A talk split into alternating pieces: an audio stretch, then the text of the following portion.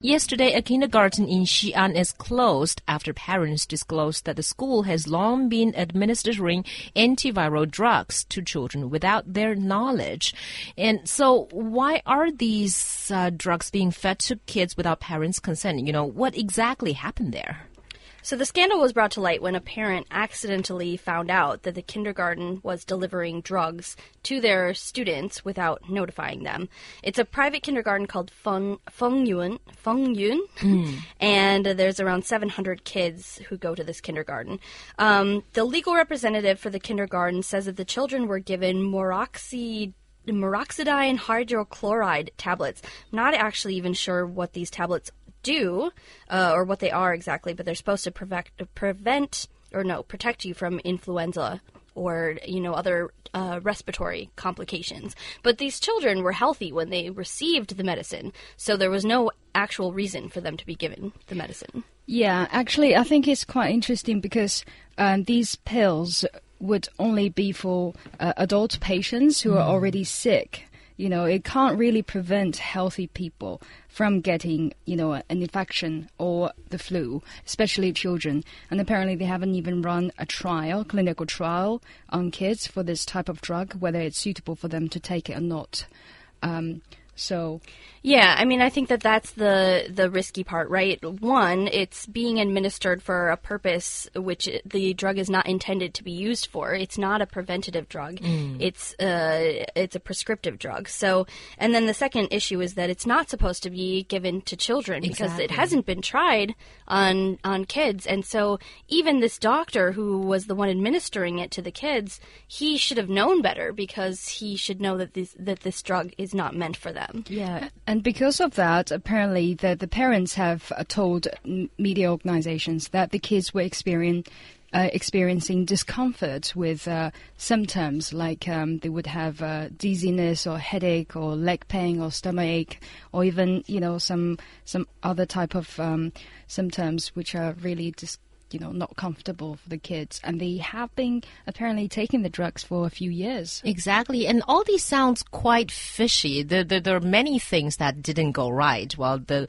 medicine was wasn't supposed for kids wasn't supposed to be for healthy people. And then they were supposed to get parents consent which all kindergartens do get a slip of paper and then with parents signing their signatures on them and then returning the slip mm -hmm. and mm-hmm. then giving the kids the drugs. But why wasn't wasn't any of those here? And exactly why are the is the kindergarten feeding uh, the kids this kind of medicine? Well, this is where it gets a little bit more complicated. So, according to the kindergarten's rules, if kids are sick for three days and stay at home, the kindergarten needs to give their accommodation fees back to the parents.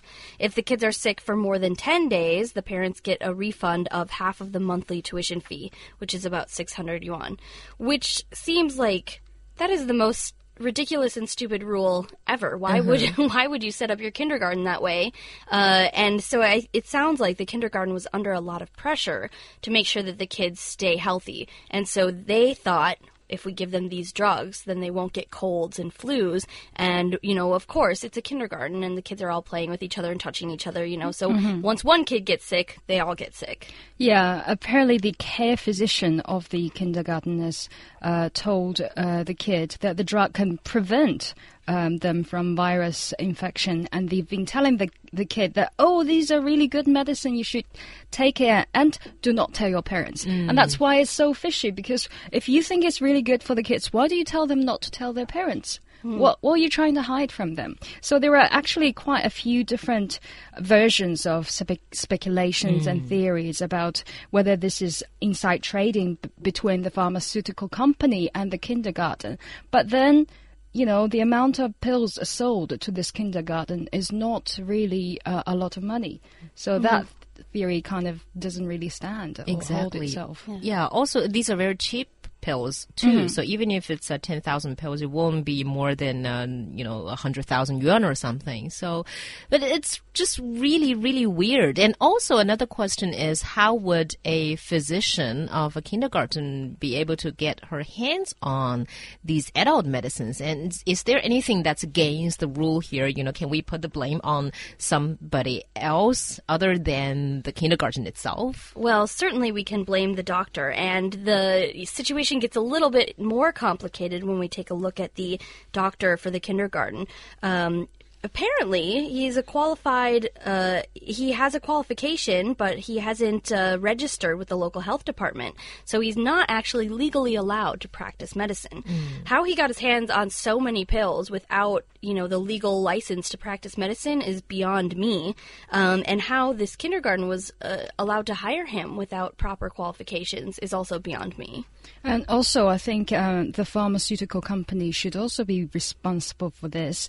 Um, and beside all those direct players in this incident, incident I think regulatory uh, department uh, of the government um, failing to prevent the kids from getting the drugs they're not supposed to get, and you know, they, they should be carrying out proper inspections of the kindergarten every, I don't know, every month, every week, uh, from time to time. That, but they, they failed to find out about it, and then it turned out to be the parents who spotted this. And it's actually, um, this is this has happened to two kindergartens mm. under the same legal representative. Mm. So it's yeah. quite a big matter. Yeah. Yeah, and I mean, for me, looking at this story, I'm thinking there's so many links in the chain here, so many adults in this school that mm, could have exactly. seen this and why did nobody speak up did the kindergarten teachers really think like this is going to be what's best for the kids or i don't really care what's best for the kids we're just going to give them this medicine and did nobody think maybe their parents should be told? What if the kids are allergic to the medicine? Exactly. You know, the, I mean, there's so many things that could go wrong.